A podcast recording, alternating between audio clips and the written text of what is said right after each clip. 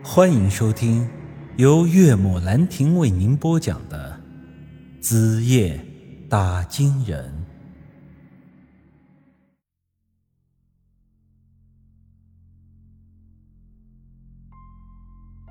后来我是百思不得其解，这石林的说法，哎，本就是这么的不可靠，还是说他其中另有隐情？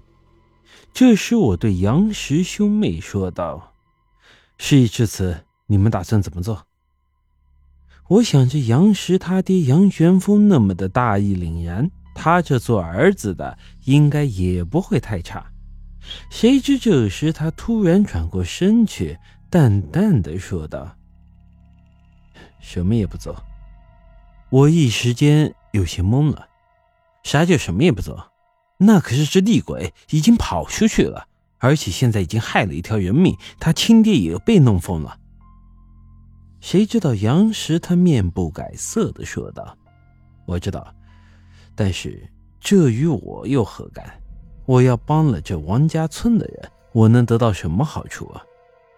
说白了，我爹当年设下阵法本就是无常的，而他托我的事情，我现在已经做到了。”之后的事情我没有义务管。我冷哼了一声：“好你个杨石，你到底是不是你爹亲生的？没有一点老爷子的胸怀。”后来我才知道啊，这杨石平时势利的很，凭借着杨家的传承，平日主要靠给人算卦挣钱，而找他算卦的，一般都是这商界的大人物。而他的一卦最低都得百万起步，如此他能在我们村才能修得起这大别墅，过得起这富家生活，也就不是那么的奇怪了。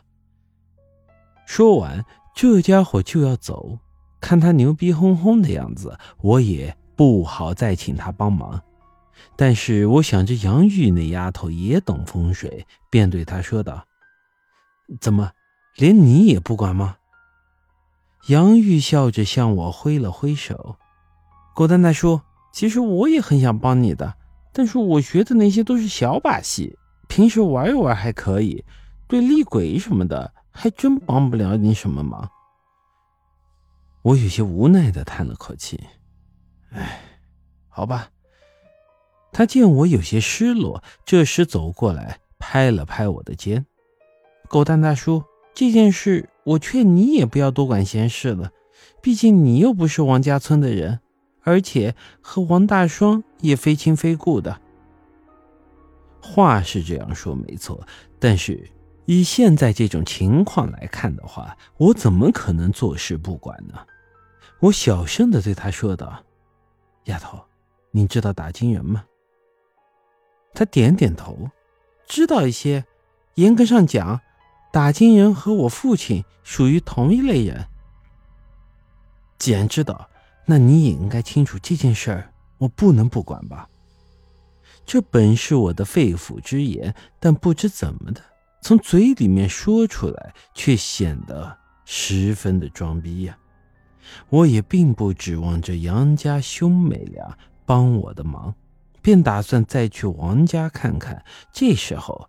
杨玉却突然抓住了我的手，两只眼睛像犯花痴一样的盯着我。喂，你干嘛？他笑嘻嘻的说道：“啊，狗蛋大叔，你刚才说那话的时候好闷哦。”我一把撒开他的手。我靠，小丫头想什么呢？没有了，开个玩笑而已。哼，依我看啊。这杨家兄妹俩都不太正常。杨氏平时看着高冷的不行，私底下却调戏我的媳妇儿，这就叫做闷骚。而杨玉这丫头嘛，长得水灵，看上去也很清纯，可就是那双眼睛，有时候盯着我，就像是八辈子没见过男人一样，猥琐的不行。行了，狗蛋大叔。你加油吧，出来这么久，我也得回去了。记得有空来找我玩哦。之后，我回到了王家村，满村子的打听，可是没有人知道那个所谓的玉莲的消息。我实在不明白玉莲这次回来到底是要做什么？